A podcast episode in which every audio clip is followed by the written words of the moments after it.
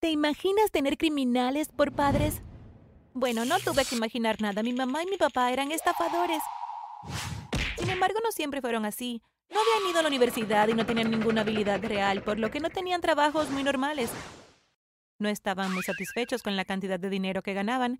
Tendríamos suficiente dinero para la comida y teníamos una casita, pero cuando mi mamá quedó embarazada de mi hermanito, se sintieron cada vez más insatisfechos con nuestras vidas.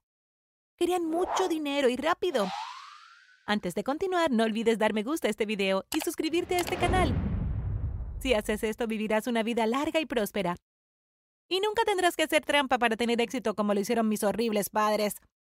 Entonces, comenzaron con estafar por correo electrónico. Mi padre fingió ser un europeo rico que quería donar la mitad de sus miles de millones a una persona honesta.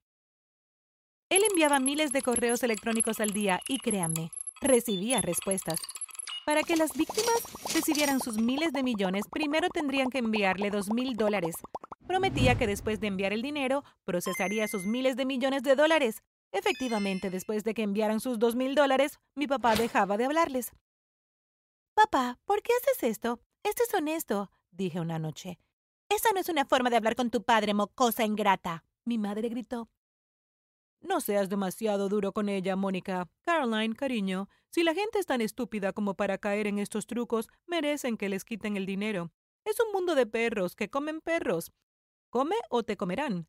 Además, puedo comprarte lo que quieras ahora. ¿No te hace feliz eso? preguntó. Suspiré y me alejé. Tenías razón.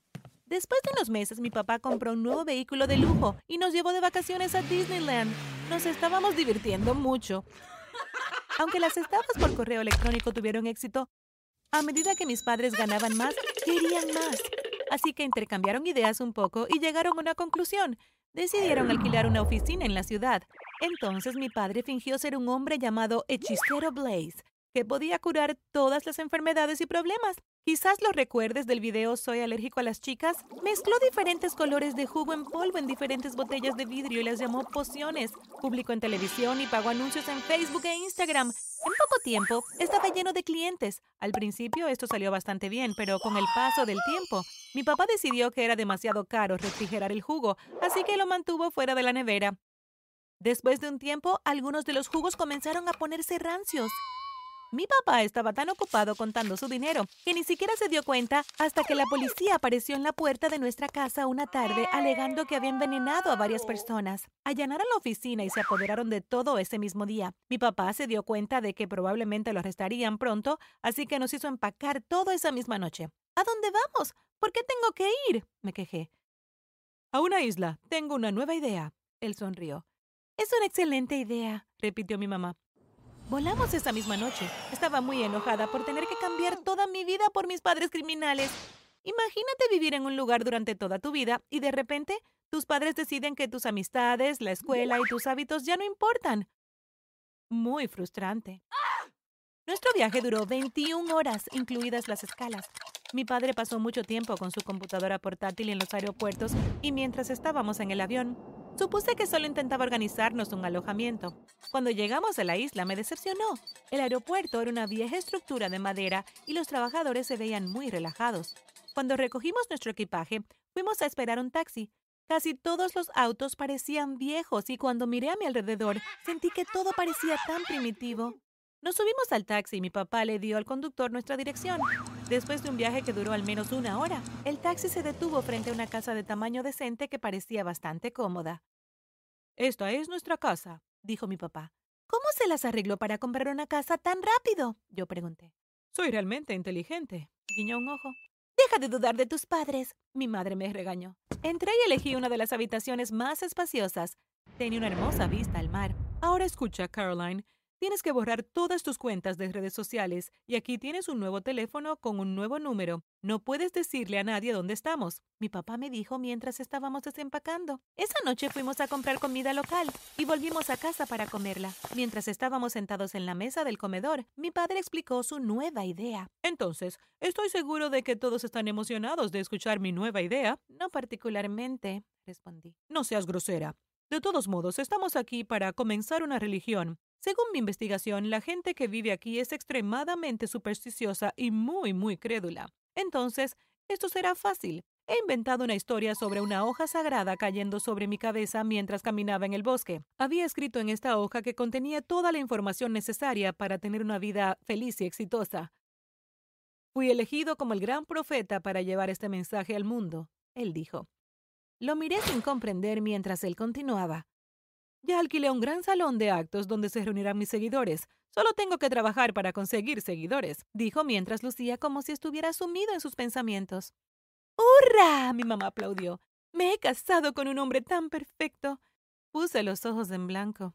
Después de unas semanas, la religión falsa de mi padre tenía muchos seguidores. Había hecho panfletos que distribuía en los mercados. Puso carteles en casi todas partes con indicaciones para llegar al salón de actos. Trató de no grabar ningún video en caso de que alguien en casa los viera y pudiera rastrear su paradero. Los encuentros religiosos tuvieron lugar todos los miércoles y sábados. Antes de las reuniones, mi padre inventaba una larga historia persuasiva y luego le pedía a la gente que contribuyera con dinero. Pronto tuvimos tantos miles de personas que acudieron a los servicios que necesitábamos cambiar a un lugar más grande. Mis padres estaban extremadamente orgullosos de sí mismos, pero, por supuesto, todavía querían más. Una noche, mientras planeaban un servicio el día siguiente, mi papá me llamó a su oficina.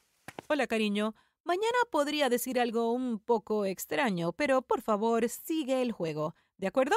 Él dijo. Le pedí que me explicara, pero no lo hizo, así que me fui a la cama confundida. Durante el servicio del día siguiente, tuve un verdadero shock. Mi padre hablaba una y otra vez sobre una estúpida hoja mágica cuando afirmó que había tenido un sueño la noche anterior. En este sueño se me reveló que no soy yo el profeta elegido, sino mi hija. Caroline es en realidad una diosa en forma humana. Todos jadearon y me miraron. También se me reveló que cualquiera que toque su frente recibirá lo que desee, él dijo. Quería tirarle algo. Alguien trajo una silla y la colocó en medio del escenario. Diosa, por favor, ven a sentarte aquí, dijo mi papá. Me levanté y fui a sentarme en la silla. He colocado una canasta junto a la silla. Cualquiera que toque su frente debe hacer una contribución monetaria. Coloque su contribución en la canasta. Cuanto mayor sea su contribución, más rápido se responderá a su deseo, él dijo. Al menos 100 personas se levantaron instantáneamente. ¡Oh, Dios mío! ¿Qué está haciendo? pensé. Estaba horrorizada porque siempre había sufrido una especie de fobia a los gérmenes. Estaba completamente asqueada por la idea de que personas con las manos sucias me tocaran, especialmente en mi cara. Pero me senté allí en silencio y permití que cientos de personas me tocaran la frente. Cuando todo terminó, la canasta estaba llena de dinero. Después de que mi padre terminó el servicio, todos se fueron. Mi papá dijo, Gracias, eres la mejor hija. Mira todo este dinero que ganamos dijo mi mamá. Si continuamos haciendo esto, tendremos millones en poco tiempo, dijo mi papá. Para el próximo servicio, mi papá decidió que tendría que sentarme en el escenario desde el principio. Mi silla estaba decorada y me regalaron un hermoso vestido y una corona.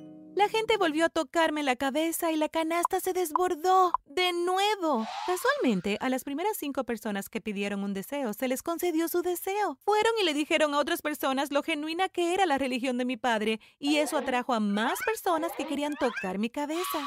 Toda la isla creía que yo era una diosa, pero me sentí utilizada. Después del primer mes, mi papá decidió decirle a la gente que tendrían que pagar un mínimo de 100 dólares para tocarme. Esto hizo que mis padres ganaran aún más dinero. Aunque estaba extremadamente infeliz, seguí jugando porque, siendo realistas, ¿qué más podría hacer? Hey, cariño, dijo mi padre una mañana mientras desayunábamos. Entonces, estamos pensando en expandirnos a una isla cercana. Tendré a alguien que se encargue de los asuntos allí, pero tendrás que viajar de ida y vuelta. Si la gente de la otra isla también te toca la frente, imagina cuánto dinero más podríamos ganar. Eso fue una especie de colmo para mí. Estaba tan enojada que me podrían haber reventado algunas venas. Asentí con la cabeza, pero en mi mente había comenzado a planear mi venganza. Tuvimos un servicio el día siguiente, pero antes de prepararme empaqué mi mochila favorita con todo lo que necesitaba. Puse mi pasaporte, ropa, artículos de tocador, algunos libros y mucho dinero en efectivo allí. Luego lo puse debajo de mi cama. En el servicio fui a mi silla en el frente. Mi padre contó su habitual historia inventada y luego, cuando estaba a punto de anunciar a la multitud que podían tocarme, me levanté y dije, Realmente creo que todos ustedes deben saber la verdad. No soy una diosa. Si tu deseo se hizo realidad es pura coincidencia. Mis padres son estafadores. Solo vinimos aquí porque mi papá huía de la policía. No es un verdadero profeta. ¿Cómo pueden todos creer una historia estúpida sobre una hoja que cae sobre la cabeza de alguien? Dejen de ser controlados. Y por favor, ahorren su dinero, les dije. Mis padres me miraron, parecían desconcertados. Tiré el micrófono al suelo y salí del edificio. Regresé a casa para buscar mi mochila y luego fui a comprarme un boleto de avión de regreso a casa. Ese día no habían vuelos, así que tuve que dormir en el antiguo aeropuerto. Se sintió como una eternidad, pero finalmente regresé a mi propio país. Usé un teléfono público para llamar a mi tía favorita y le hice saber todo. Le dije que no tenía dónde quedarme, así que me dijo que esperara y que vendría a buscarme de inmediato. Ahora mismo he podido volver a mi vida cotidiana. Regresé a la escuela y me reuní con todos mis amigos. Le conté todo a la policía y de inmediato enviaron a sus equipos a la isla a buscar a mi familia, pero no tuvieron éxito. Supongo que están huyendo de nuevo. Realmente no sé qué están haciendo y a veces realmente me preocupo por mi hermano menor. Espero que cuando tenga la edad suficiente, reúna las fuerzas para dejarlos también. Prefiero vivir una vida honesta y creo que algún día mis padres pagarán por lo que han hecho. ¿Qué habrías hecho si estuvieras en mi situación? Déjame saber abajo en los comentarios.